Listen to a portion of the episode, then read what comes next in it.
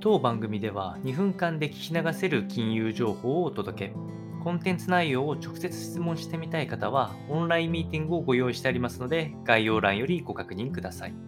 本日のテーマは、サウジアラビア日量100万バレルの自主減産を継続。ロシアは輸出削減へという話が入ってきておりますので、お伝えをいたしますと、サウジアラビアは7月から始めていた自主的な原油の減産を1ヶ月延長することを表明いたしました。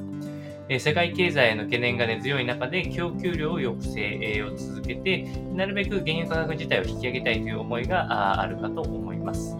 えー、しかも、加えて8月も実施しますし、さらにその先も延長する可能性もあることを、示唆しておりまして、えー、ここまで、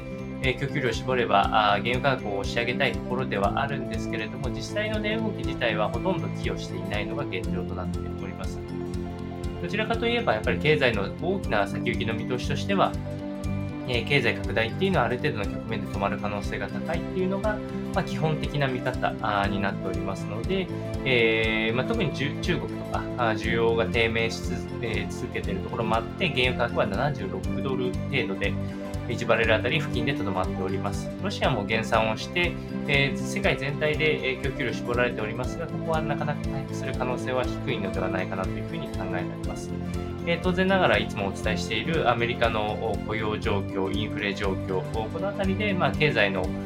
エクスパンドするかっていうのはまだまだ見通し自体はまだ確定は全然しておりませんので、えー、それに付随したこの原油価格っていうのは、まあ、引き続き見ていく必要があるかと思いますので参考にお届けをいたしました。